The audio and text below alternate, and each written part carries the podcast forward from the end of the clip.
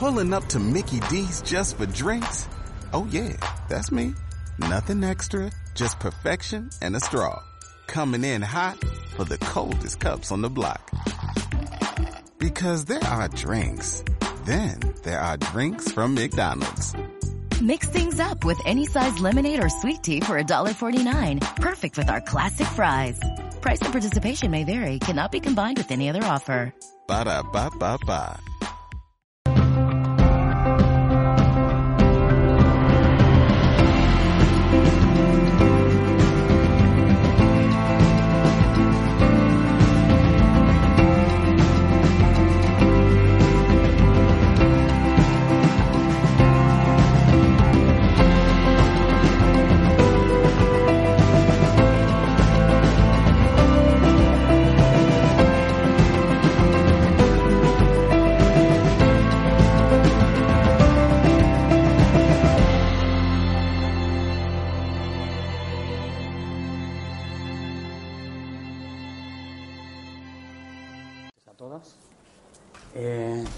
Voy a presentar a Lorenzo Hernández Payarés.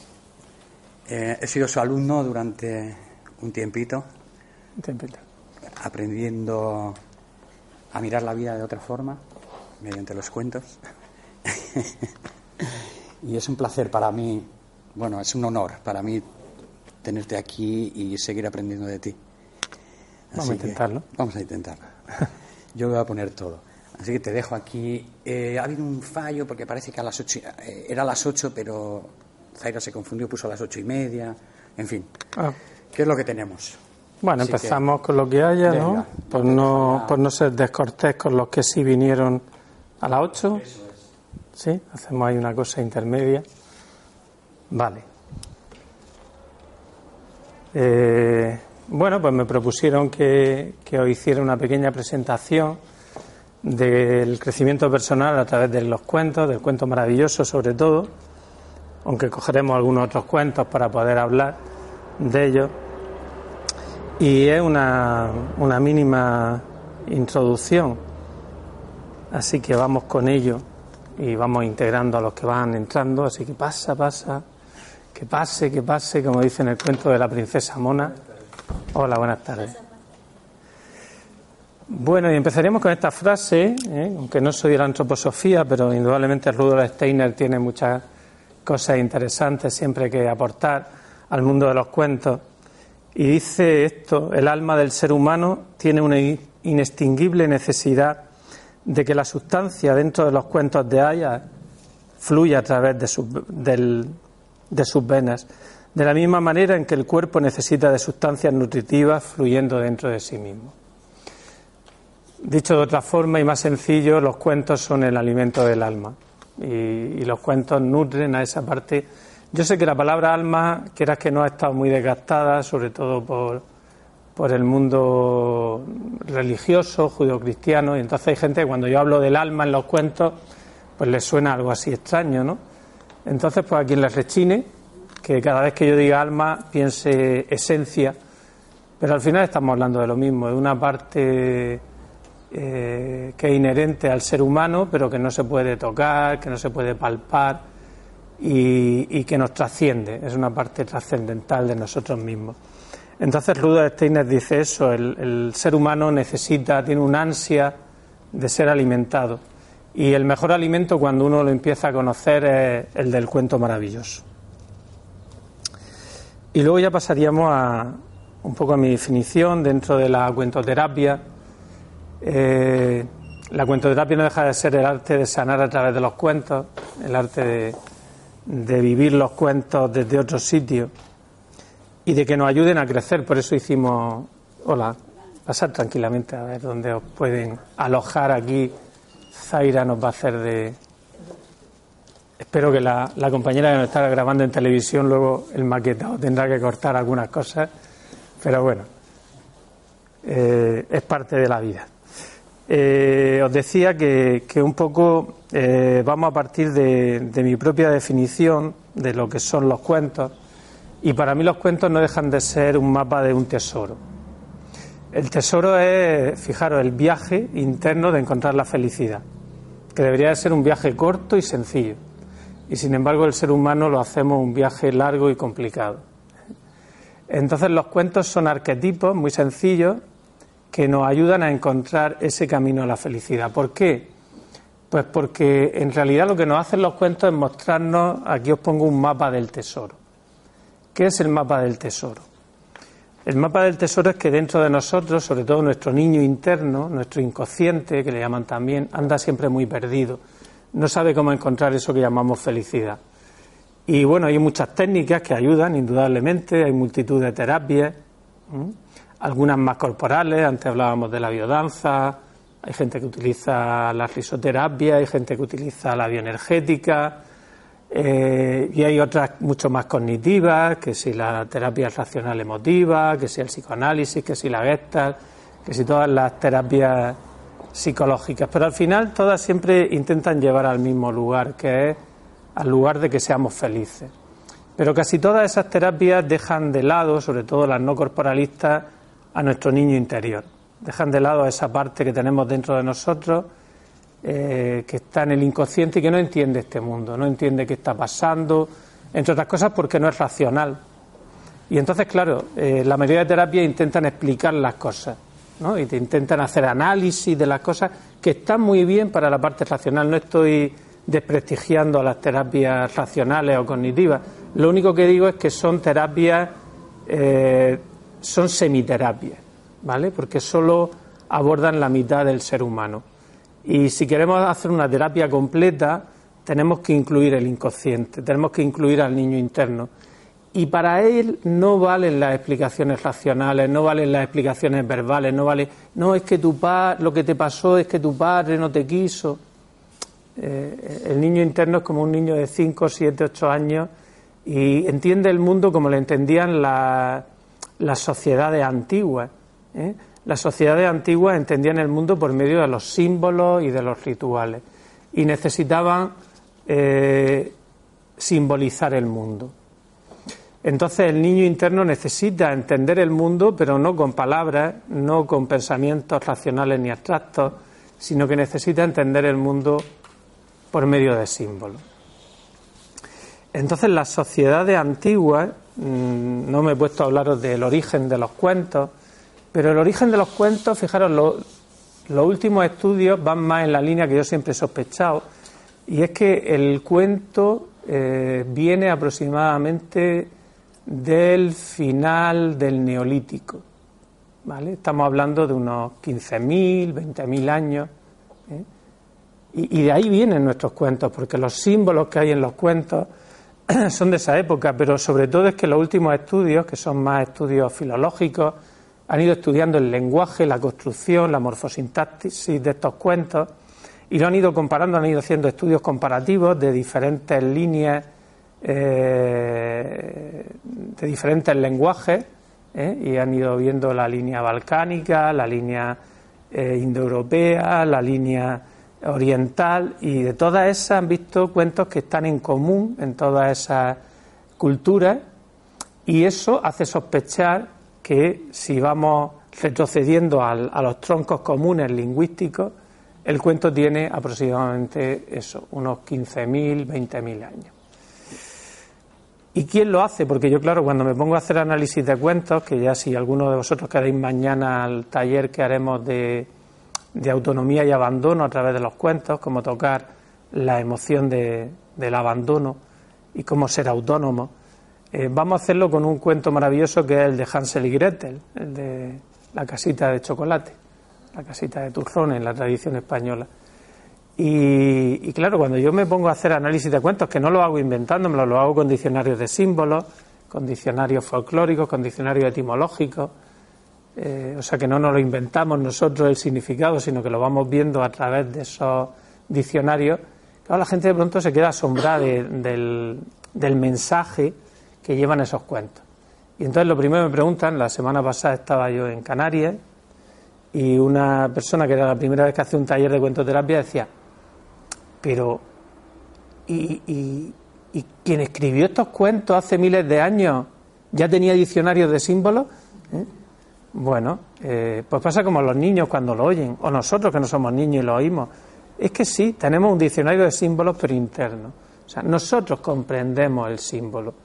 Eh, nuestra estructura psíquica está preparada en su parte no racional para entender los símbolos y los captamos inmediatamente. ¿Vale?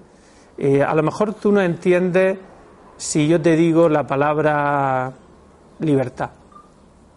¿Vale? Puede ser que no la entiendas todavía o que tengas una discusión casi filosófica sobre qué es la libertad y te digo, explícamelo a nivel semántico, a nivel léxico, a nivel de vocabulario.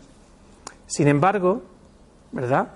Si yo te pongo aquí una imagen de una paloma o un águila volando, inmediatamente eso va a evocar en ti una sensación de libertad. ¿Entendéis? Y, y no hace falta que yo te ponga un diccionario de símbolos. O si te digo o te pongo unas cadenas rotas, tú inmediatamente vas a evocar la libertad, la libertad como un sentimiento, la libertad como una actitud vital, como una forma de estar en la vida. Y no se necesita que vaya al diccionario de símbolos, porque la propia imagen, lo imaginal, tiene un poder constructivo en, el, en la mente humana, ¿vale? Pero en la mente no racional en la mente inconsciente, en la mente infantil que todos llevamos dentro. Entonces, de alguna forma, sí que aquellas personas que eran culturas muy simbólicas, que todo lo veían por medio de rituales, de dibujos, de pinturas, de decoración, de baile, de, danza, de música, todos son diferentes aspectos del mundo simbólico, ellos claro que, que controlaban el mundo de los símbolos y lo dominaban y de alguna forma intentaron darnos eh, pues su, su legado, ¿eh? darnos su sabiduría.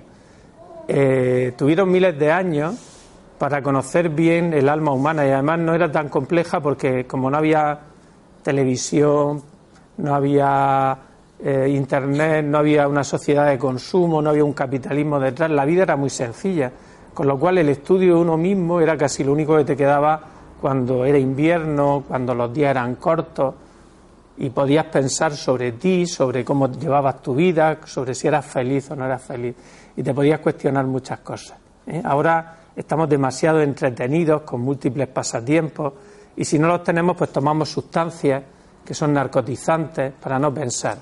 Tenemos una sociedad que quiere que no pensemos frente a una sociedad arcaica que se centraba toda su vida en ser, no en tener. ¿Vale? Esta es la gran dicotomía que Eric Fromm planteó en su día de tener o ser. Claro, en las sociedades del tener andamos entretenidos porque nada es suficiente. En las sociedades del ser, cuando tocas lo profundo, alcanzas, digamos, la satisfacción y la felicidad.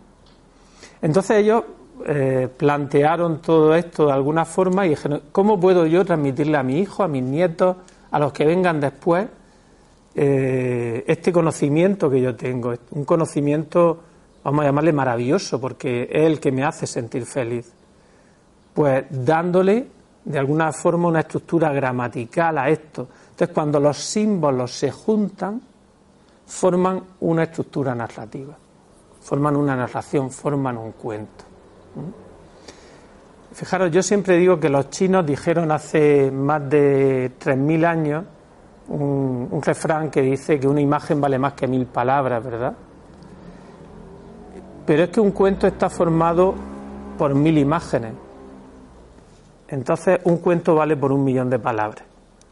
O sea, aunque yo estuviera aquí, eh, fijaros, por ejemplo, el Quijote tiene 331.000 palabras, ¿vale? de las cuales diferentes solo son 29.900. Sin embargo, con un cuento es como si yo te estuviera dando un mensaje de un millón de palabras aproximadamente. O sea, te estoy dando mucha más información con un cuento cortito, porque el cuento está lleno de imágenes. ¿Verdad? Si yo hablo de Blancanieves, que es más conocido para vosotros, pues probablemente inmediatamente evocáis la manzana, ¿verdad? Evocáis el espejito, evocáis a los enanos, y todo eso va a crear dentro de vosotros una serie de sensaciones y os va a dar un mensaje, sobre todo cuando está siguiendo una estructura. Ahora después veremos cuáles son las estructuras de los cuentos, porque han sido estudiadas por, por mucha gente, como, como pueden ser los folcloristas o como pueden ser los estructuralistas. solo quería decir que los cuentos, ¿por qué le llamo el mapa del tesoro? Porque esta gente nos transmite, ¿qué nos transmite a través de los cuentos? Nos transmite qué problemas tengo yo y cómo puedo solucionarlos, y dónde voy a tropezarme y cómo no tropezarme en ellos. Entonces, al final, los cuentos maravillosos son, tratan 15 o 20 temas, ¿no creéis que tratan más? Porque los seres humanos nos creemos súper complejos, pero si hiciéramos una dinámica de grupo y nos pusiéramos a hablar de cuáles son nuestros problemas, os sorprendería ver que el otro es un espejo de mí. Que o está diciendo el mismo problema que yo tengo ahora, o uno que tuve hace un tiempo, o uno que sé que me va a caer tarde o temprano. ¿Vale? Eh, el ser humano es muy sencillo. Y por eso cuando conoces bien la, lo profundo del ser humano, ayudarle y trabajar con seres humanos es muy fácil. Aunque cada uno nos creemos que somos especiales y que somos, y somos, somos únicos, pero nuestras estructuras son muy sencillas. Todos tenemos envidia, todos tenemos miedo, todos tenemos sensación de abandono, todos somos adictos a alguna cosa, ¿verdad? Entonces, por eso los, talleres de cuentoterapia los hemos estructurado con nueve temáticas, ¿vale? Porque una vez que exploras esos nueve temas, casi que ha hecho un repaso a toda tu vida. Ha hecho un repaso a, todos tus problemas y a todas tus vicisitudes.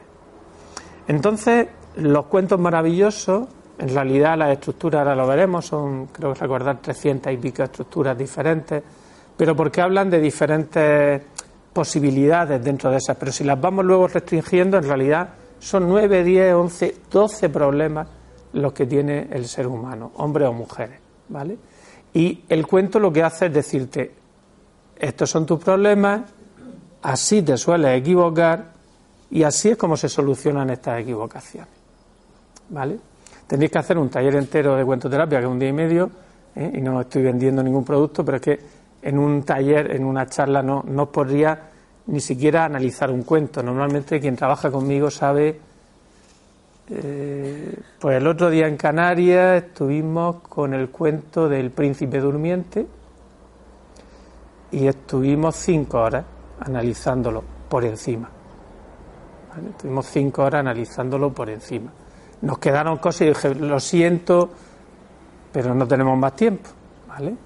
Era un taller de tres días y estuvimos analizando el cuento. Por cierto, ¿quién conoce el cuento del príncipe durmiente? Jorge, que ya lo ha hecho conmigo, y Marian, que ya lo ha hecho, y yo creo que tú no lo hiciste ese, o sí lo hiciste. ¿Sí? Pues nada, los tres que han hecho un taller conmigo. Pero fijaros qué pena. Sin embargo, si os digo la Bella Durmiente, ¿quién conoce la Bella Durmiente? Levantad la mano. Todos. ¿Vale? Y os digo, qué pena, porque la Bella Durmiente, no pena por nada, sino porque la Bella Durmiente pertenece a la tradición germánica. Es un cuento de los hermanos Grimm y es un cuento de otra cultura. En nuestra cultura son los hombres los que se quedan durmiendo. ¿Vale? En nuestra cultura son los chicos los que les cuesta mucho casarse, los que les cuesta mucho tener hijos, los que están adormecidos ante los compromisos emocionales y es la chica la que los tiene que despertar. ¿No? No estoy diciendo ningún disparate, me parece. ¿Vale? Entonces, en el mundo mediterráneo es el príncipe el que duerme, no la princesa. ¿vale? Y es la princesa la que tendrá que hacer todo el camino heroico. Si hubierais visto el cuento del príncipe durmiente, veríais otra cosa que se dicen de los cuentos. Ah, los cuentos, los cuentos tradicionales que son machistas. Bueno, serán los cuentos tal y como los presenta Disney en sus películas. No, el cuento tradicional no es machista, ni mucho menos. Hay más cuentos en que la mujer es la heroína que en que el hombre es el héroe. Y la mujer es la que tiene una actitud proactiva. En el cuento maravilloso, la mujer eh, fijaros, en proporción de dos a tres. O sea, por cada cuento que el hombre es el protagonista, el héroe, hay dos en que es la mujer o la chica o el personaje femenino la heroína. Por eso hay gente que habla de los cuentos eh, sin fundamento. ¿Vale? Habla de los cuentos, habla de los cuentos porque ha visto películas de Disney y se cree que esos son los cuentos. Si os dijera otros cuentos como La flor del lililá, Estrellita de oro y rabo de burro. Eh, ¿Qué pasa con todos esos cuentos que estoy contando?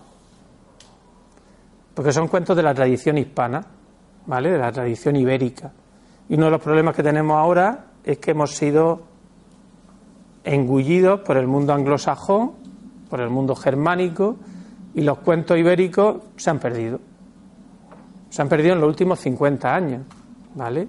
Y todo lo que hay publicado en libros y todo lo que hay hecho en vídeo y todo lo que hay en películas son cuentos de una tradición ajena a nosotros. Y eso es un problema porque cada pueblo tiene unos problemas emocionales diferentes y unos cuentos, los cuentos son como la vacuna contra los problemas psicológicos y emocionales de un pueblo. Por eso son el mapa del tesoro. Y por eso no son iguales los cuentos alemanes que los cuentos italianos, que los cuentos hindúes, que los cuentos del otro lado del charco. Ahora mismo estoy dando formación en Costa Rica y ahora voy a ir a Colombia. Sus cuentos son diferentes. Hay una estructura común, pero luego son diferentes, incluso por familias son diferentes. No sé si sabéis esto. ¿eh? A veces los pueblos, por ejemplo, hay un pueblo en, Murcia, en el campo de Cartagena, en la zona de Torre Pacheco, que la mayoría de cuentos a mí me, extrañó, porque casi todos son de vagos, de gente gandul, ¿no? Y entonces, claro, es un pueblo en que la mayoría de hombres son los que se están tocando la barriga, hablando mal y pronto, y las mujeres son las que van al campo a trabajar. Entonces, los cuentos que cuentan, que se contaban tradicionalmente, era como para para intentar impedir eso, ¿no? Y entonces donde más cuentos encontré de gente vaga y gandules ¿eh? en, esa zona. Y además tenían además un cuento en especial que se llamaba el camándula. Y a las personas vagas le decían, menudo camándula que eres. Y a mí aquello me, llamó la atención hasta que descubrí que es que era por eso. O hay, hay familias que se contaban una serie de cuentos. Yo, por ejemplo, eh, mi abuela Carmen murió de 107 años y, era, me contaba muchos cuentos. Yo le tengo que agradecer a ella el que yo ahora pueda estar hablando de estas cosas, ¿no? Y, por ejemplo, ella me contaba muchos cuentos de envidia y de celos. Y, estábamos nada más que mi hermano y yo, ¿no? Yo decía, claro, luego, con el tiempo ya sé, mi abuela tenía dos hermanos. Entonces, ¿cuáles eran los cuentos que le contaban? Pues los de envidia y celos, porque imaginar una familia con dos hermanos, ¿cómo podía ser las relaciones fraternas? Pues bastante. había que trabajárselas. Eran peliagudas y, y habían. Mm, creo que eran siete chicas y cinco chicos, y aquello debía ser pues como una clase de la escuela revolucionada, ¿no? De hormonas. Vale, entonces, fijaros si eso ocurre, que, y, voy a pasar ya de. Pero, eh, por ejemplo, cuando yo escribí La flor del lililá, lo pasé por escrito y lo escribí en una página web eh, había versiones, eh, de hecho Antonio Rodríguez Almodóvar, el de los cuentos del amor de la lumbre, tenía una versión parecida a la mía, pero no exactamente igual. Y eran las dos únicas publicaciones que había sobre ese cuento, que era un cuento tradicional en España, en cualquier sitio que tú fueras, si contabas la flor de Lililá, la conocía todo el mundo, ¿no? Ahora no la conocéis nadie, pero era como el top 10, ¿no? De los cuentos. Y uno de ellos era La flor de Lililá. Y cuando lo publiqué en una página sobre costumbres de carnaval, eh, me encuentro que me escribe una señora de Estados Unidos y me dice que está encantada porque ha encontrado en mi página el cuento que le contaban a ella de pequeña. Y entonces yo le digo, pero exactamente igual. dice, sí, eso es lo que me ha extrañado, que yo había encontrado la versión de Almodóvar, pero al encontrar la suya con todos estos detalles, digo yo, pero los mismos cuando le corta el pie del hachazo, sí, sí, estábamos escribiendo en el mismo. Y aquí, aquello me extrañó mucho, digo yo, pero usted, Estados Unidos, bueno, sí, pero mi, mi abuelo eran españoles. Y yo, ah, ¿y me podría decir de qué zona de España? Pues mi abuelo era de Burgos y mi abuela era de Murcia. Digo, vale, ¿y de qué parte de Murcia era su abuela? Pues, pues, dice, pues mira, como me gusta mucho el árbol genealógico, te lo voy a mirar porque era un nombre muy raro. Entonces me busca y dice, La Palma. Mi abuela, sus padres eran de La Palma, o sea, mis bisabuelos eran de La Palma. Y entonces le digo, oye, ¿y me podrías decir tu apellido? ¿Vale? Pues efectivamente, nuestros tatarabuelos eran los mismos. O sea, el mismo cuento estaba en la misma familia. ¿eh? Y se ha ido transmitiendo cuatro generaciones por debajo. Teníamos, claro, la misma versión porque todavía estábamos muy cerca en el árbol genealógico. ¿Vale? Entonces, bueno, el mundo de los cuentos es maravilloso en ese sentido y siempre los cuentos son un mapa del tesoro, un mapa de conciencia. un antídoto contra los problemas emocionales, contra las pasiones, contra las cosas que nos pueden dañar en la vida. Bueno, son esquemas, os lo pongo ahí, arcaicos, básicos. En ellos está todo y no hay más. Fijaros qué, qué absolutista que soy cuando digo esto. Si realmente queremos conocer la psicología humana, conociendo todas las versiones de los cuentos, tenemos todos los problemas y todas las soluciones. De alguna forma el ser humano primitivo creó este acceso directo al inconsciente. Porque los cuentos, como os decía antes, nos siembran de imágenes interiores.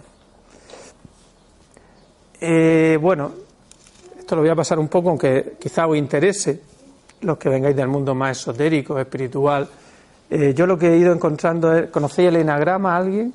El tema del enagrama, bueno, pues es una tradición que viene del mundo sufí, pero mucho más antigua también, que viene del mundo eh, del zoroastrismo y de toda la zona de, del, creciente fértil. bueno, una tradición que dice que, que, los las personas estamos divididas en nueve subtipos, ¿vale? Que somos hay nueve tipos de personas con nueve pasiones, con nueve virtudes. Muy bien. Y luego hay otro sistema que se llama la axiología, que es, ciencia actual, es el estudio de los valores, la ciencia de los valores.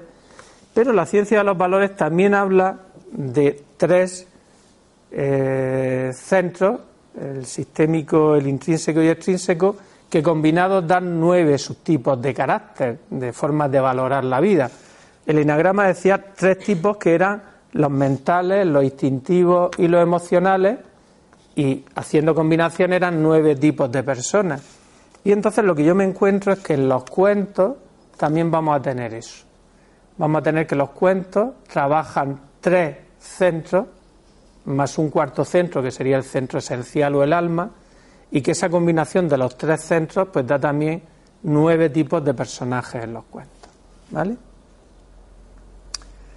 Bueno, de alguna forma el cuento es como una proyección de nuestra vida. En los cuentos se proyectan historias de vida. Robert S. Harman, que es el, autor que creó la, la la ciencia de los valores, decía que la mayor parte de los hombres no tienen mala voluntad, pero sí poseen un mal conocimiento. Bueno, yo os lo podéis creer o no, pero yo creo que ahora últimamente la sociedad anda mal y anda mal porque ha olvidado sus cuentos. ¿Vale? Es como si teníamos un, jarabe, una vacuna contra los males del alma, contra las pasiones, contra las equivocaciones, contra las emociones negativas.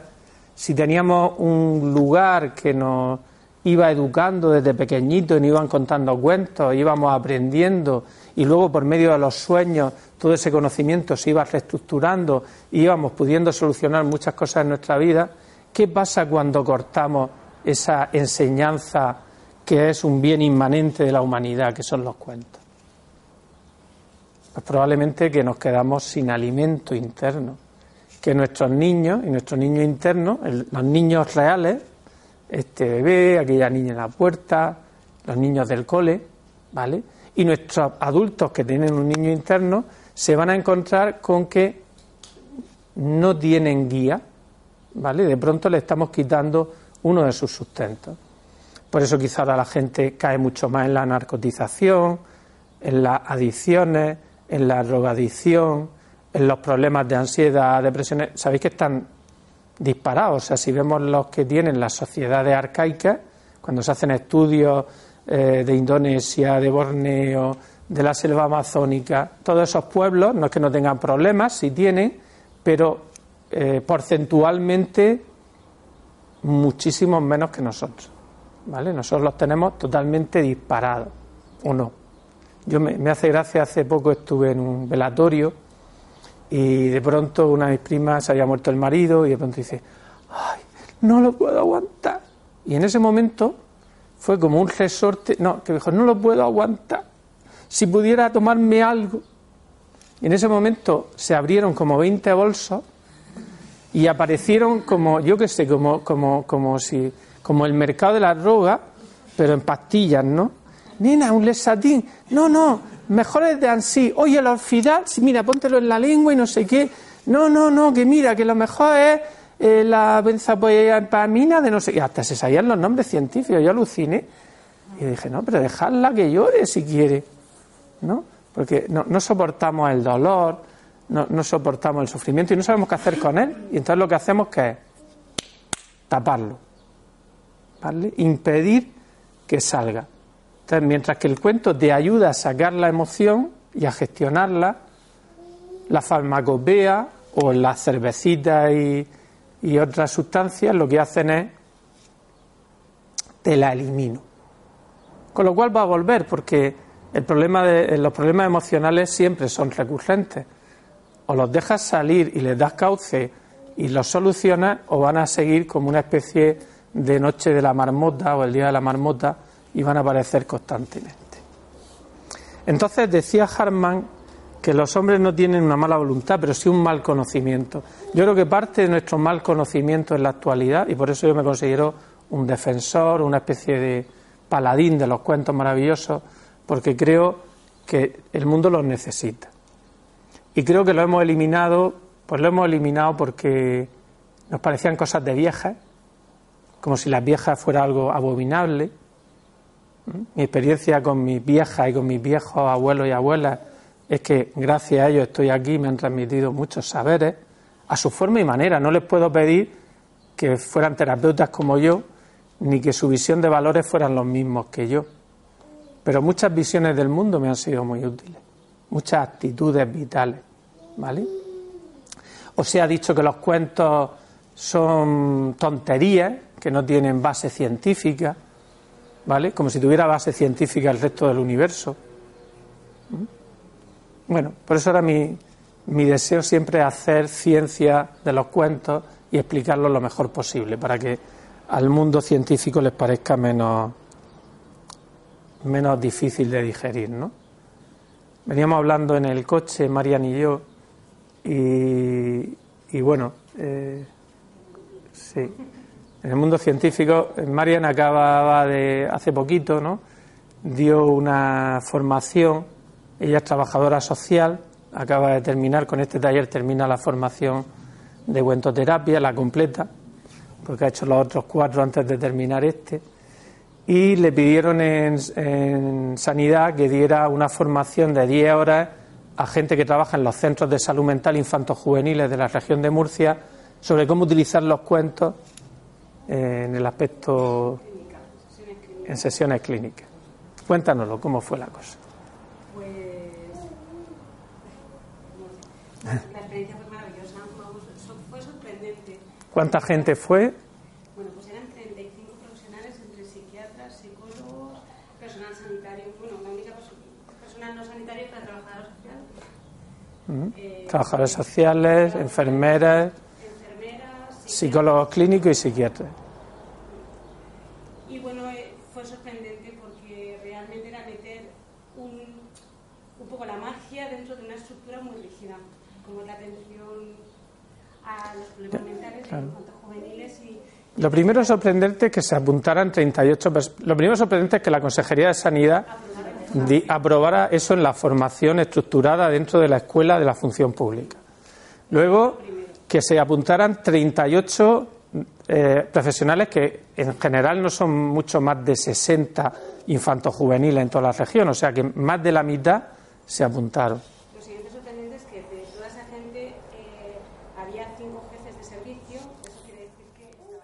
Entonces yo creo en los cuentos a pesar de todo eso, pero sé que a la parte racional, como os decía que hacen semiterapia, el problema de los que trabajamos con cuentos es que tenemos que también hacer semiterapia con la parte racional.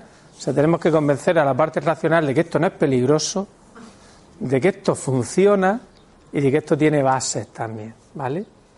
Pero las bases están más allá de lo científico, ¿vale? Están en el conocimiento del hombre en el ser del hombre. Y los cuentos nos ayudan a conocernos y a ser. Había traído unos, pero los voy a dejar para el final, pero recordármelo. ¿eh? Os voy a contar unos cuentos, os los cuento ya, ¿vale? Sí, os voy a contar un cuento un, un poco extraño, a ver qué os parece. No me lo he traído y espero poder leerlo desde aquí. Cabeza de borrico se llama. esto era un padre que tenía siete hijos y ya venía el de ocho. Y lo que pasaba antes, que no tenían los pobres para darle de comer. Y dice el marido, chica, mira, que viene ya el ocho, ¿y qué vamos a hacer? Pues cuando nazca lo vamos a, a encerrar en la habitación y no se va a enterar nadie. A enterrar. Pues la madre, con todo su dolor de corazón, enterró al chico. Y cuando iban a comer, Madre, tráigame usted la comida. Y la madre iba y dejaba el plato con un poquito de comida. Y cuando volvía, pues veía que no quedaba nada de la comida. Con que ya al cabo de bastantes años, lo menos 17 o 18 años, se oye la voz. Padre, venga usted. Y dice el padre, pero si yo no veo nada. dice, mire usted, padre, vaya usted a decirle a la reina a ver si me puedo casar con ella. Y entonces se descubre así la tierra y se ve la cabeza de un borrico que había debajo de la tierra donde habían enterrado al chaval. Y dice, me coge usted y me lleva usted y le dice usted que me tengo que casar con ella. Con que el padre, a ver que os vea la cara que estáis poniendo, con que el padre por la mañana coge, le habían una chaqueta a la cabeza del borrico y se va para el palacio y dice, mire usted, que tiene usted que casarse con esto que traigo aquí. Y dice la reina, vaya, ¿qué cosas tiene este hombre? Si quiere usted que me case con él, mañana a las nueve de la mañana tiene que haber en mi puerta del palacio dos árboles, con dos pajaricos. Uno para que me despierte y otro para que me duerma. Uno para que me despierte y otro para que me duerma. Pues el padre se volvió a la casa y ya ponen en su sitio a la cabeza del borrico que dice, Padre, lo que tiene usted que hacer es coger una calabaza, hacerle muchos agujeros y llénele de ceniza. Y cuando llegue usted a la puerta del palacio, echa usted la ceniza en la calabaza y da usted un golpe en el lado, ¡pum! Y luego en el otro lado, ¡pum! Pues el padre hizo caso de lo que le dijo la cabeza del borrico y llegó con su calabaza y su ceniza y la pone a un lado, ¡pum! y sale un árbol tan bonito con un pajarico. Uno para que me duerma y va y le da el golpe al otro lado de la calabaza y otro para que me despierte. Y salió otro árbol con otro pajarico. Con que pasa Palacio y dice, Majestad, ¿ya tiene usted eso? Pues bueno, mañana me lo trae usted. Y llega y coge la cabeza del borrico y se la lleva a la princesa.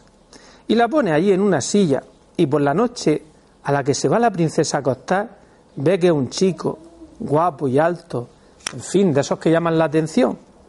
Y lo que pasa, en el palacio decían las criadas, cuidado la princesa de lo que se ha ido a enamorar, de la cabeza de un borrico. Y se lo decían a ella y ella decía, esta noche esta noche vaya a ver, a ver si es la cabeza de un borrico. Vaya a ver, veréis que es un chico más guapo y con ese es con el que yo me acuesto. Con que, claro, tan cotillas eran las criadas que ella fue y estaba acostado él, dormió en la cama y hecho así una cerilla. Entonces encienden la cerilla y se le cae el fósforo encima y claro, le despertó y vio que estaba todo lleno de mujeres alrededor.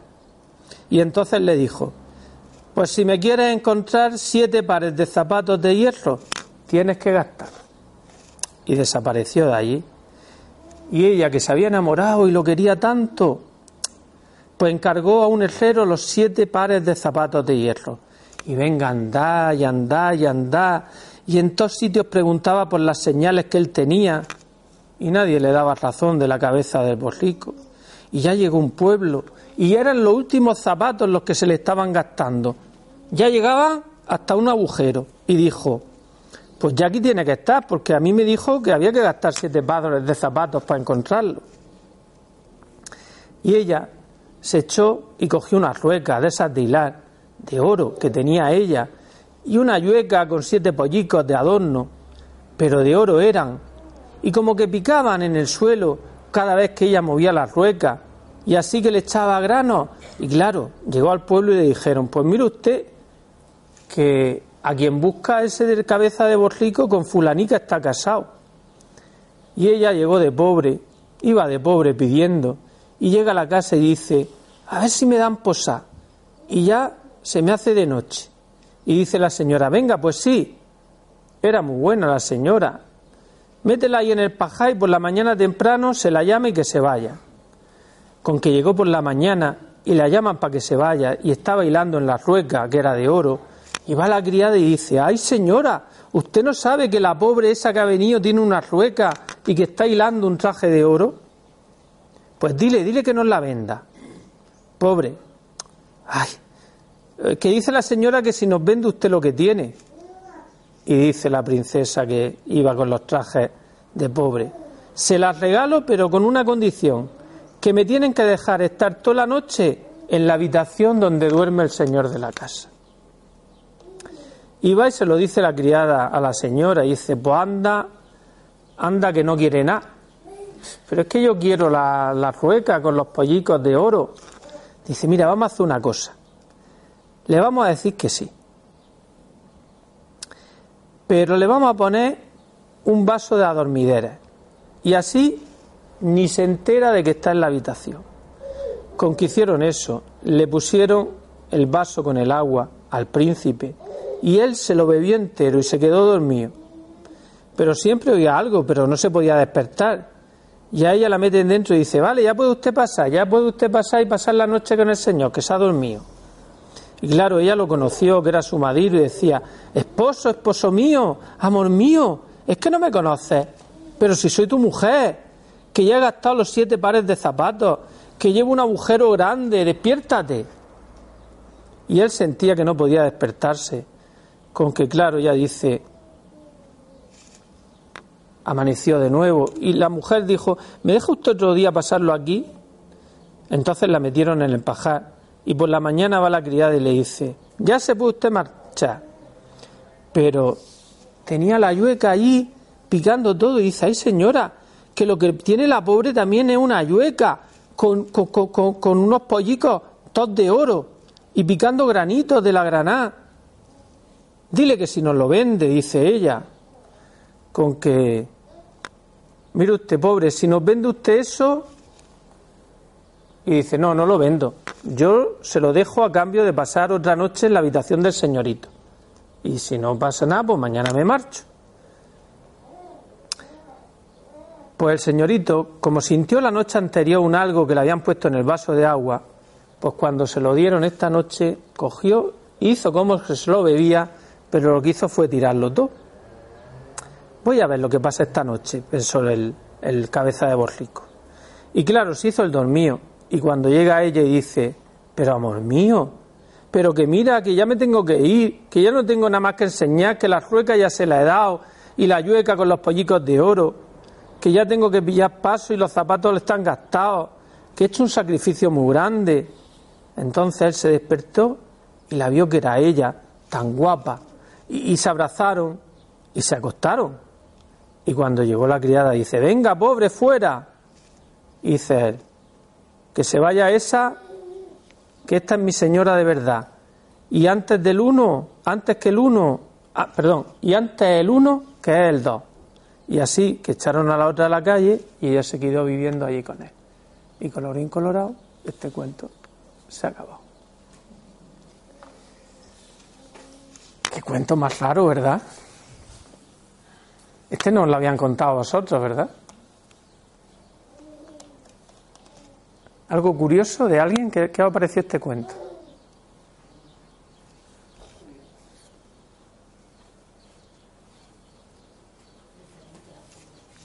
¿Eh?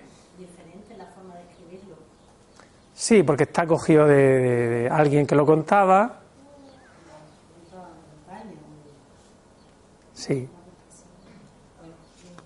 Parece la muchacha, ¿no? Ahí me quiero quedar, ¿no? Insistencia. Siete zapatos de hierro, imaginaros para gastar siete zapatos de hierro.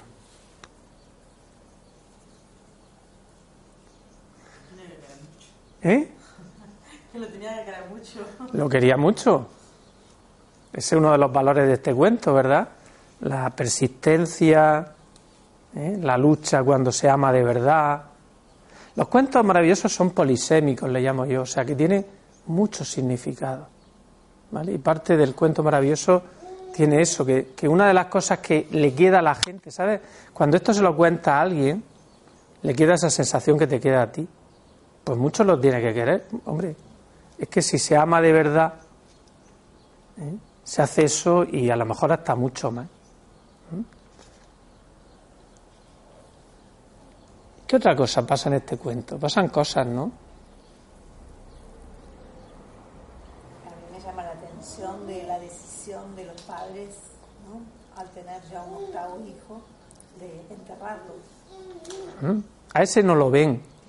Claro, todo esto es simbólico. Claro, porque hay gente que me dice, pero es que un cuento cruel. ¿Cómo le voy a contar yo a mi hijo que los padres entierran? Bueno, y a, cuál, y a, y a lo mejor algunos de nosotros nos enterraron. ¿Verdad? No nos quisieron ver como éramos. Solo veían en nosotros una cabeza de borrico. ¡Pero qué tonto eres! Si eres más, más simple, eres más simple, esta cabeza de chorlito que tienes. ¿Pero tú qué te has creído? Bueno, vuestros padres no, porque son maravillosos todos, pero seguro que algún padre o alguna madre o no te ha mirado o ha dicho nada más, ay, tu hermana, tu hermana sí que es guapa. Tu hermana sí que es simpática.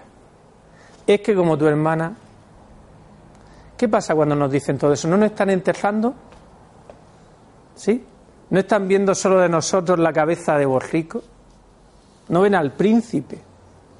¿Vale? Los cuentos cuando hablan de esto hablan de estas cosas, de que a veces los padres, sobre todo si tienen ocho, pues al que hace ocho ya, pues casi ni lo ven, porque primero, ay, se parece al abuelo, ay, mira gracioso, ay, mira rubia, pero ya cuando vas por el siete o el ocho, rubia, vamos, tienes que hacer de todo para que te vean, ¿vale? Casi tienes que tirar cohetes para que vean que alguien te vea. ¿Eh? Pues estupendo, pero a veces es la pequeña la que no ven, ¿vale? A veces a la pequeña la ven más, pero a lo mejor tus padres son estupendos y, y os han visto a todos y... Sí. Esa suerte que has tenido, ¿verdad? Sí. Porque es fácil que no vean a alguien, ¿vale? Este cuento, ¿quién se va a, a a proyectar más en este cuento, quién se va a identificar más. Pues no tiene por qué ser la octava, sino quien haya sentido en su vida que le han ninguneado, que lo han enterrado, que no le han dejado ser el mismo, o, o, o lo han visto como quieren verlo. Una forma de enterrar es que solo te ven, ay, tú eres muy simpática. Y si soy simpática no puedo ser inteligente, ¿vale? Es como me, me han enterrado partes de mí. Esa es otra cosa de las que habla este cuento, de cuando los padres de alguna forma te entierran, de cuando a veces los padres solo ven tu cabeza de borrico, solo ven tus defectos. ¿Mm? Y de la capacidad de salir, fíjate, porque los cuentos siempre son eucatastróficos, decía Tolkien. Tolkien fue el que escribió El Señor de los Anillos, que mucha gente no sabe que Tolkien fue uno de los grandes eh, que escribió teorías sobre los cuentos maravillosos, ¿vale? Y tiene un ensayo que se llama El ensayo de los cuentos de Hades. Y en él dice que todos los cuentos maravillosos tienen que ser eucatastróficos. ¿Qué quiere decir eucatastróficos? Que tienen que acabar bien, que no pueden acabar en catástrofe. Porque claro, si el cuento maravilloso es un cuento que lo que hace es ayudarte a crecer, a salir, ¿este cuento acaba mal? No, este cuento es un cuento de superación es un cuento de lucha de ella y de él. ¿Vale? Es un cuento muy equilibrado entre el masculino y el femenino, porque los dos en, alguna parte del cuento son heroicos y consiguen cosas porque no quieren quedarse en el lugar que le ha sido asignado. Quieren superarse a sí mismos. Bueno, os he dicho que voy a tirar ahora con un cuento, así que no me voy a seguir con él. Solo quería enseñaros un cuento, un cuento de tradición española. Un cuento que si lo tuvieran los Green o tal, estaría ya superanalizado y estaría. porque es un cuento de crecimiento y de superación personal. Es muy potente. Y sin embargo, nosotros ya hasta lo hemos olvidado. ¿Vale? Ni lo conocemos, ni lo contamos. Traigo otro, pero no lo voy a, a contar de momento. Bueno, y los cuentos, voy a mirar cómo vamos también de tiempo. Eh, los cuentos maravillosos ha habido gente que son los estructuralistas, que son los que más lo han estudiado. Ha habido dos escuelas, la escuela finlandesa y la escuela rusa. La escuela finlandesa son Arnay Donson y la escuela rusa es Vladimir Prop. Son dos grandes teorías las que nos ayudan, pero no voy a contar un rollo de estos porque, porque es una parte muy teórica. Solo quiero que sepáis que en estas escuelas estructuralistas sí se ha visto cómo el cuento de alguna forma se puede clasificar por versiones, por tipologías. Por ejemplo, la escuela finlandesa en España habla de unos 2.500 eh, tipologías de cuentos aproximadamente. Eh, España es uno de los lugares con mayor, eh, no ya tradición, sino con mayor variedad de cuentos. O sea, nuestro eh, nuestra ecología de los cuentos es la más variada, junto con Rusia. O sea, Rusia y España son los dos países del mundo que más tipologías de cuentos recogen. Curioso, ¿verdad? ¿Por qué será Rusia y España? Porque Rusia es la puerta de Asia y España es la puerta de África. ¿Vale? Y entonces en esas dos puertas es donde más migración y flujos migratorios ha habido y por lo tanto es quien más cuentos incorpora porque tiene los propios más todos los de la tradición de los diferentes pueblos que han venido a ella. Mucha gente, por ejemplo, no sabe, decimos la península ibérica. ¿Sabéis de dónde son los íberos? Pues no son de España son del norte de África. Eran pueblos bereberes que cruzaron hace unos 4.000 años la península ibérica. Y cruzaron con camellos, con barcos, con camellos, con caballos, pero también con camellos. ¿vale? Y muchas de las estatuas ibéricas se ven a los señores y a los señores sedentes en camello, ¿vale? Y con los pelos rizados porque venían del norte de África. Sin embargo, ahora llamamos la península ibérica. ¿vale? En realidad nosotros somos más celtibéricos, somos una mezcla de los pueblos celtas y de los pueblos íberos.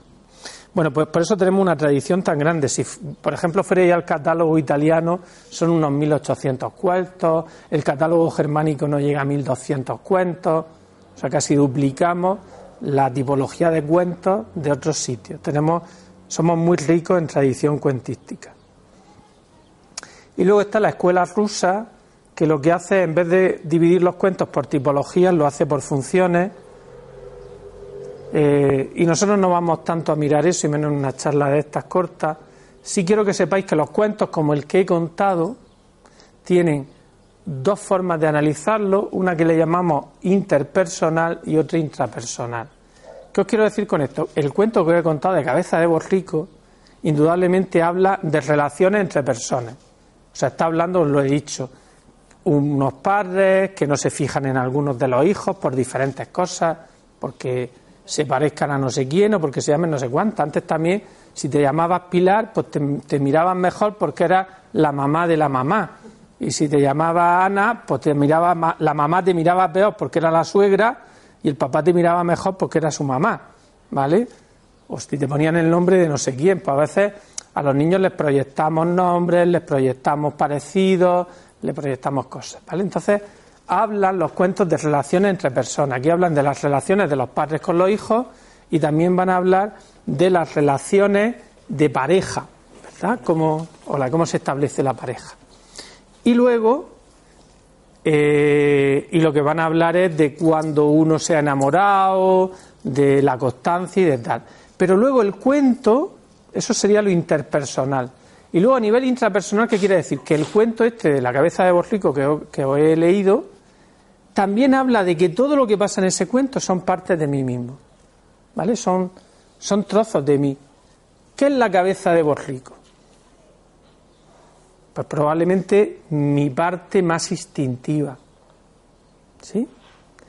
¿Qué es la princesa? Mi parte más emocional ¿Qué son los padres? La parte más mental que dice no tenemos dinero, no podemos alimentarlo, pero está la madre que tiene una parte más emocional que dice, bueno, sí, pero le, le- tienes razón, pero le doy un poco de comida, ¿vale? ¿Qué es la tierra? La parte en que a veces nosotros ocultamos cosas de nosotros mismos, que no nos gustan que los demás nos vean. ¿Qué es la rueca? La constancia, la capacidad de crear con diferentes fibras algo más fuerte. ¿Lo veis? Todas las imágenes que aparecen en el cuento en realidad están hablando de cosas de mi propio aparato psíquico. Todos los personajes, todos los objetos son partes de mí en el cuento. Entonces, cuando analizamos cuentos desde la perspectiva de la cuentoterapia, siempre vamos a tener que ver que el cuento es una proyección de mis relaciones y es una proyección de mí mismo, a la vez. A la vez. En los cuentos van a aparecer lo que se llaman los actantes, o sea, los actores del cuento, y va a haber a nivel intrapersonal, a nivel de mí mismo, que parte de los personajes del cuento van a hablar en realidad de mi centro instintivo corporal. Otras partes del cuento van a van a hablar de mi centro mental. Y otras partes del cuento van a hablar de mi centro emocional. Entonces, a nivel así general, tenéis que hay una parte, la parte mental del cuento, que va a ser la parte que habla de lo que viene de mi idea, de la parte cognitiva, de las normas. Va a haber una parte emocional que va a hablar de mi actitud, de mis sentimientos, de mi capacidad afectiva, de nuestra capacidad de emocionarnos. Y va a haber otra parte que va a hablar de nuestra parte visceral, de nuestra parte motórica, de nuestra conciencia, de nuestra forma de hacer las cosas. ¿Vale? Todo eso yo lo he hecho aquí en, un- en un cuadro, pero vamos a pasarlo un poco. Y vamos a ver esos personajes del cuento, vamos a ver que pueden estar con valor positivo con valor negativo. ¿Vale? O sea, los tres centros que nos conforman como personas pueden a veces actuar en favor mío y del mundo o pueden ser destructivos. Pueden actuar en contra mía y de los demás. Cuando trabajan a nivel positivo, el mental del cuento va a estar siempre eh, escenificado por parte de los mandatarios que se llaman, que va a ser el padre, la madre, el rey, la reina, el juez, el sacerdote, el dueño de la finca. ¿Por qué? Porque cuando aparecen esos personajes lo que van a hacer es dar órdenes y de alguna forma ser los que estructuran la vida de los demás personajes del cuento. O sea, son como nuestra cabeza, nuestra parte cognitiva y mental. Y lo hacen bien, intentan hacer orden, por eso decimos que son positivos. A nivel emocional, ¿quiénes van a ser? ¿Los héroes o las heroínas del cuento? O sea, el príncipe, la princesa, el pastor, la molinera, el niño, la niña. O sea, siempre, en el cuento siempre hay como un personaje principal y otro secundario. Chico o chica. O dos chicas y dos chicos, ¿me entendéis? Pero siempre son sobre los que va el cuento. Pues siempre sobre quien recae el cuento es la emoción. Porque la emoción es la que nos lleva. Y entonces van a representar nuestras emociones. Y van a ser positivos porque siempre van a intentar solucionar problemas para al final ser felices. ¿Cómo acaba el cuento del cabeza de borrico? Y fueron felices y comieron perdices, ¿vale? Se encuentran de nuevo. ¿Quién se encuentra en ese cuento? Que no lo hemos dicho. El príncipe y la princesa, que él no era ni príncipe, que era un cabeza de borrico. O sea, se encuentra la parte masculina de uno y la parte femenina de uno. Carl Gustav Jung siempre decía que en los cuentos lo que se está representando es lo que se llama el proceso de individuación. ¿Y qué es la parte para hacernos individuos singulares? que tenemos que tener todos? Un equilibrio entre nuestra parte masculina y nuestra parte femenina, independientemente de que seamos hombres o mujeres. ¿Vale? Eh, Esto de que los hombres el masculino y las mujeres el femenino en los cuentos nunca los vais a encontrar.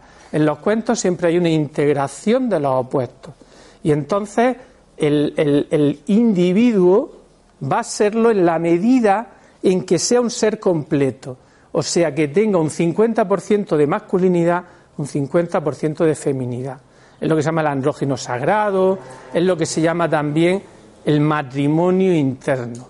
Y en el momento en que se produzca el matrimonio interior, por eso los cuentos se casan, son felices, ¿vale? Porque lo que se está casando en los cuentos va a ser mi parte masculina y mi parte femenina. Es lo que se llama el matrimonio sagrado, le llama Jung. Y es la transformación, uno de los arquetipos de transformación. Porque de ser dos pasamos a ser uno, un individuo. ¿eh? Que es el que dirige, sería como el alma completa. Formado por el, él le llama el animus, que es la parte masculina del ser, y el ánima, que es la parte femenina del ser. De hecho, si viéramos muchos cuentos hoy en día, aunque en, origen casi todos los cuentos en que el personaje era eh, masculino, fijaros, estaba hecho para las chicas, para que recuperaran su animus, porque era lo que menos tenían antiguamente, y la mayoría de cuentos en que la actante, la chica, la heroína, estaban hechas para los chicos, para que recuperaran su ánima a nivel simbólico, hoy en día eso hasta está cambiado y da igual. Os quiero decir que muchos de los cuentos que antes eran para chicos ahora son para las chicas y viceversa. Porque todos necesitamos del arquetipo del animus y del ánima. ¿Vale? Todos necesitamos, si somos muy masculinos, una parte más femenina, si somos muy femeninos, una parte más masculina. ¿Para qué? Para que se equilibren. Y para que podamos ser todo. Todo que es seres completos. ¿Vale? Y ese es el proceso de individuación. Entonces, ¿quién, ¿sobre quién recae esa parte emocional del ánimo y en el ánimo en los cuentos? ¿El héroe o la heroína del cuento? O ambos. ¿Vale? Y luego, ¿cuál es la parte positiva del centro instintivo, del centro corporal, del centro visceral, que se mueve a partir de, de sus entrañas, de sus vísceras? Pues van a ser el hada, que en los cuentos españoles no tenemos prácticamente hadas, también os lo quiero decir, hay viejecicas. Y aparece una viejecica que le dice, ay nene, ¿por dónde vas? Que está aquí perdido. Y a veces le da un objeto mágico y le da un huevo que lo tiene que esclavar en la cabeza del ogro, ¿vale? Pero tampoco damos casi objetos mágicos. En los cuentos españoles somos, somos así de rancios nosotros, o de estupendos, y entonces no damos objetos mágicos, varitas mágicas, espadas mágicas, apenas hay en los cuentos españoles. Hay consejos. Pues vete por ese camino y entonces te vas a encontrar no sé qué y cuando te la encuentres, pues no te dejes engañar por no sé qué no sé cuánto. Igual que en los cuentos españoles, otra de las cosas que nos pasa con nuestros héroes y heroínas, que en la tradición germánica los hermanos Grimm matan dragones, se pelean, luchan contra ogros. En los cuentos de tradición ibérica, ¿sabéis cómo se consigue al final a la heroína o al héroe al que te falta para llegar al matrimonio sagrado? No haciendo nada. El mejor mindful del mundo es lo que siempre me decía mi abuela. ¿Estás en lo que estás? Yo siempre digo, ¿pero por qué se han inventado el mindfulness? Si mi abuela siempre decía, nene, ¿estás en lo que estás? Y tú decías, sí, y te ponías alerta, ¿no? Que al fin y al cabo estar en lo que estás. ¿No? Pues esta parte, entonces los cuentos españoles solo hay que estar en lo que uno está. O sea, ser uno mismo y ser bondadoso y ser generoso y darle un trozo de pan a la vieja y ayudar al viejo a cruzar el río. Y ya está, no hay que pelearse contra nadie. Yo en eso digo que, que los españoles, en nuestros cuentos de tradición, somos más zen, porque nuestros personajes son de la no acción y de la autenticidad, sí. Eh, no somos guerreros. Y conseguimos las cosas con trampas, con mentiras y con humor y con risas. Y la felicidad está en eso, en estar en lo que estás, en vivir el momento, todas esas cosas que ahora nos la venden las gestas y nos la venden los grandes maestros de la tradición. Pues eso es lo que dicen los cuentos, que cuando hay que tirarse peo hay que tirarse peo, que cuando hay que reír hay que reír, que cuando hay que celebrar hay que celebrar. ¿vale? Es un mundo sencillo, ¿eh? sin grandes eh, elucubraciones mentales. Lo iremos viendo si os animáis a hacer algún taller, cómo en nuestros cuentos lo sencillo es lo que consigue, eh, consigue los objetivos en la vida, no lo complejo. no la pelea. Eso de matar al dragón, matar la sombra. Se equivoca la gente que dice esas cosas. Lo que hay que hacer es abrazar la sombra. ¿Vale? Lo que hay que hacer es integrar a los opuestos. No pelearte, porque peleándote te cansas mucho. Y oye, somos españoles. Si hay que ir, se va. Pero hispana ¿eh? es tontería.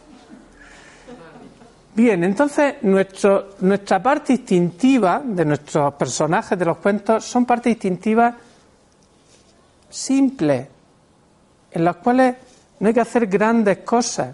¿eh? De hecho, aquí en el, en, el, en el cuento del cabeza de borrico, pues, ¿qué es lo que tiene que hacer este? Pues absolutamente nada. Andar, dormir, Presentarle al. Él mismo hace de, parte instintiva, porque él le dice al padre: ¿Cómo va a salir el, el árbol? Eh, ¿Os acordáis del árbol de los pajaricos? Que uno despierta y otro se duerme. Uno se despierta y otro se duerme. Ojalá mucha gente supiera hoy despertarse y dormir, cuando la mayoría de gente tiene insomnio, tiene problemas para, para... Fijar lo que está diciendo el cuento, que hay que ser como los propios ciclos de la vida. Que cuando uno está activo, el otro tiene que estar pasivo, el yin y el yang. ¿eh? Para eso no tenemos que irnos a una escuela taoísta. ¿vale? En nuestros cuentos tradicionales ya dice que uno está despierto y que otro está dormido. Que uno está yin y que otro está yang que uno está en la acción y otro está en la no acción. Bueno, ¿qué, ¿quién más va a representar aparte de la viejecilla? En nuestros cuentos, los animales que hablan. Nosotros tenemos muchos cuentos de animales que dan consejos, que hablan. Una hormiguita, un león, un pájaro, una paloma, ¿vale? O pequeños duendecillos o enanos que nos van a salir por el camino para ayudarnos. Hay enanos malos también, ¿eh? Pero estos no. Ahora vamos a los malos. ¿Quiénes son los malos o los personajes negativos en los cuentos maravillosos en esos tres centros que hemos visto. Pues volvemos. ¿Quiénes son los mentales? Los mentales son los embaucadores que llamaba Vladimir Prof. ¿Quiénes son los embaucadores? El mal padre, o sea, el, la madrastra, el padrastro, eh, padres devoradores, ogros, gigantes, ¿vale? gente que de alguna forma, y cuando digo ogro es sin poderes mágicos, o sea, gigantes que nos quieren comer, que, que nos quieren llevar por un mal camino, ¿verdad? Ese es el mental enfermo, el que no nos lleva por el buen camino. A nivel emocional, los falsos héroes. ¿Quiénes son los falsos héroes? Los que intentan usurpar y quitarle el sitio al héroe, que son los hermanos envidiosos, los malos señores, por ejemplo, en en Aladino y la lámpara maravillosa, que el señor que le dice, tú vete para abajo y tal, porque no se atreve. Los malos amigos, no sé si conocéis Juan el Oso, otros cuentos así tradicionales españoles. Bien, son gente que están a la misma altura que yo, que, quieren ser héroes, pero no tienen, lo, hacen todo haciendo daño, haciendo mal. No con trampillas. Las trampillas son de. Eh, he dicho que, nuestros personajes son muy tramposos. ¿eh? Eh, son tramposos pero para hacer el bien. O sea, no le importa mentir si es por una buena causa. ¿Vale? O sea, el fin en los cuentos españoles sí justifica los medios. Siempre y cuando no hagamos daño al otro. Solo se puede hacer daño al que hace mal, en el cuento maravilloso. Y luego tenemos, ¿quiénes son los instintivos? Eh, pues son como lo contrario al hada. ¿Quién es la contrario al hada o al mago? La bruja, el diablo, los dragones, los ogros con poderes mágicos, los magos negros, ¿eh? que hacen mal. Bueno, pues al final, en el mismo cuento vamos a saber quiénes son los buenos y los malos enseguida, por dos cosas. Una cosa que se llama la prosopografía, que palabrota, ¿verdad? Que es los atributos, los rasgos físicos de los personajes. Si nos está diciendo que es feo, que tiene las uñas largas, que tal, es difícil que nos diga eso del hada o que nos lo esté diciendo de la princesa. Nos lo va a decir de los que son malos.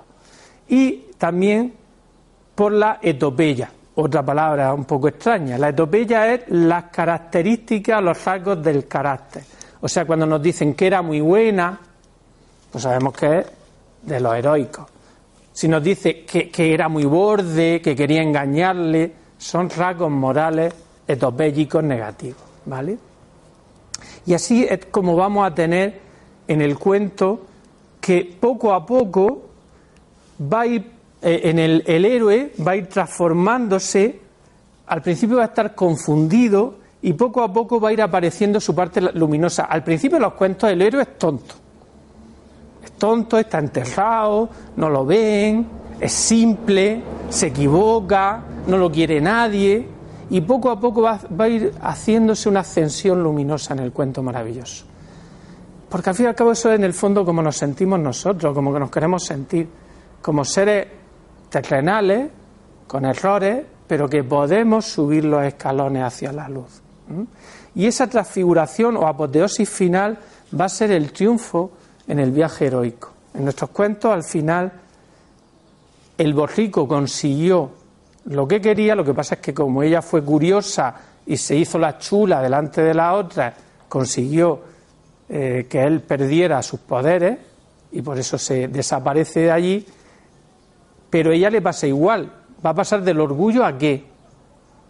A ser humilde, o sea, pierde su reino, pierde sus riquezas, tiene que gastar siete pares de, zapatos de hierro y al final duerme en la guarda y no le queda nada, solo la rueca de oro, que es el trabajo. Porque ella lo que le hace especial no es ser reina, sino ser perseverante, como tú dijiste, ser trabajadora. Claro, pero lo consigue por constancia, por templanza, por temperamento. Bueno, eh, esto lo voy a pasar. Aquí había puesto todas las características del mental. Está encargado de dar las señales de alarma, encarna la inteligencia, eh, se encarga de los conceptos formales, es el que pone las normas. El emocional, el héroe y la heroína, recoge la demanda del rey, es colaborador, es participativo, es analítico, busca sus tareas, aporta la emoción siempre, sus sentimientos.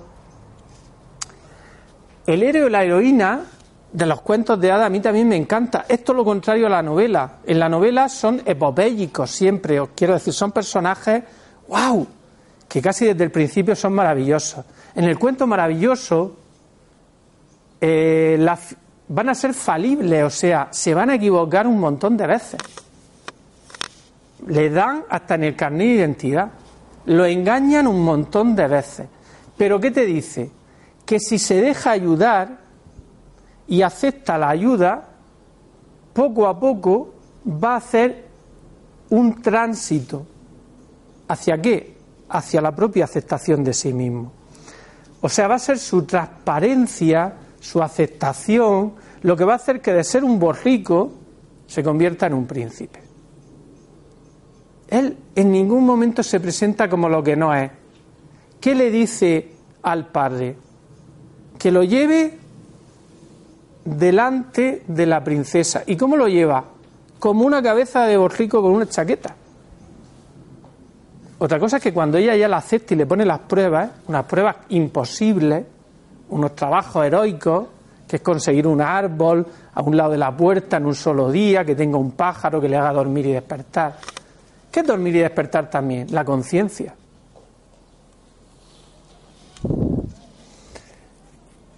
Y al final el hada o el mago son la parte instintiva, pero una parte instintiva muy bonita. Esto sí os lo voy a leer.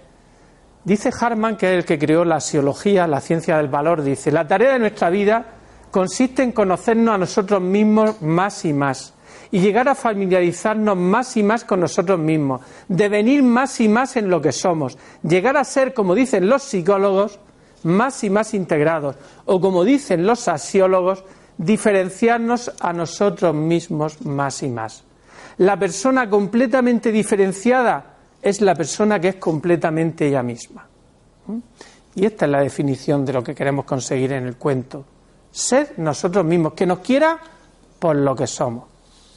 Otra frase muy buena de mi abuela. Nene, esto es lo que es. ¿Es lo que es? Es lo que es. ¿Vale? No queramos ser alguien diferente a quien somos. Al final el proceso, la autoestima es querernos como somos. La gente quiere cambiarse para ser otra cosa. En los cuentos te dicen que no, que tu trabajo va a ser aceptar cómo eres, aceptarte a ti mismo, mejorarte todo lo que puedas, sí, pero siendo quien eres. Yo puedo mejorar un poco, darle retoques, ¿verdad? Yo podría adelgazar un poco, engordar un poco, pero yo no me puedo de pronto hacer de dos metros de altura, ¿verdad? Ni, ciertas cosas. Tengo que saber cuál es mi campo competencial. En los héroes y las heroínas de los cuentos maravillosos saben que pueden mejorar, pero dentro de lo que son. Y que al final la vida lo que les va a poner delante es la aceptación.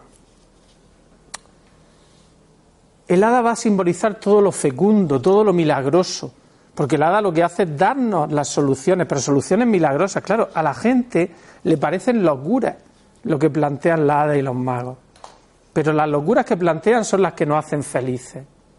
¿Mm?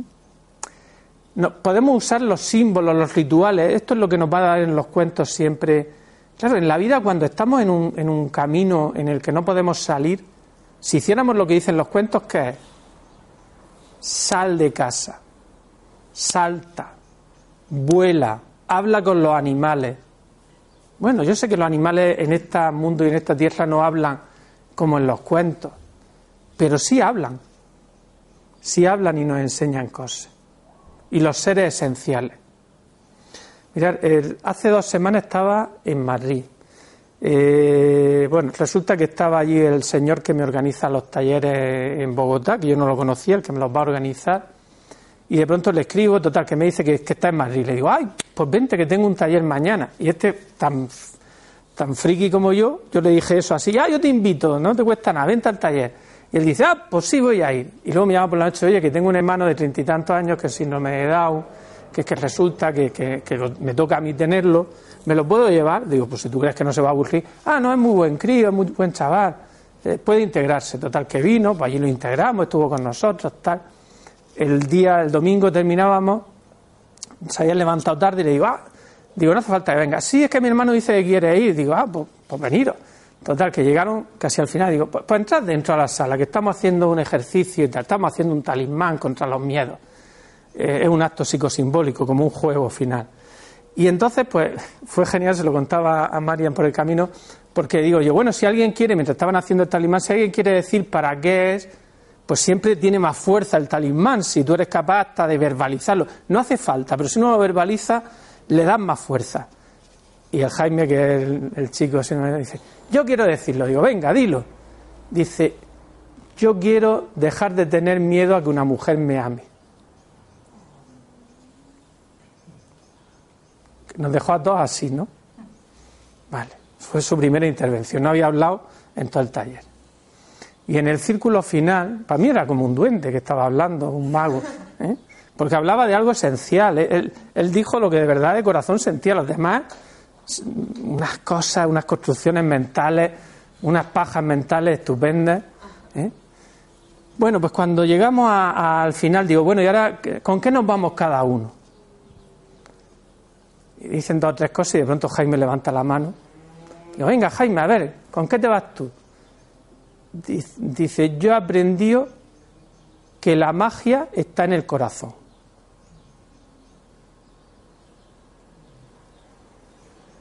Yo dije, cuando habla la sabiduría, los charlatanes nos callamos. Os puedo asegurar que yo no dije esa frase en ningún momento en el taller. Y él él la había cogido perfecto, porque los seres esenciales son así. ¿Vale?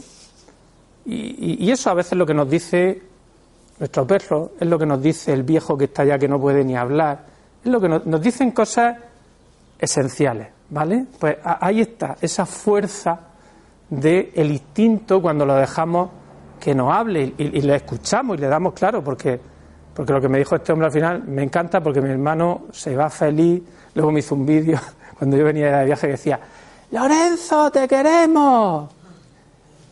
Pues para mí fue el mayor pago de todo el fin de semana, ¿no? El ver cómo se pueden mover las cosas si les damos voz. El problema es que a veces no le damos voz.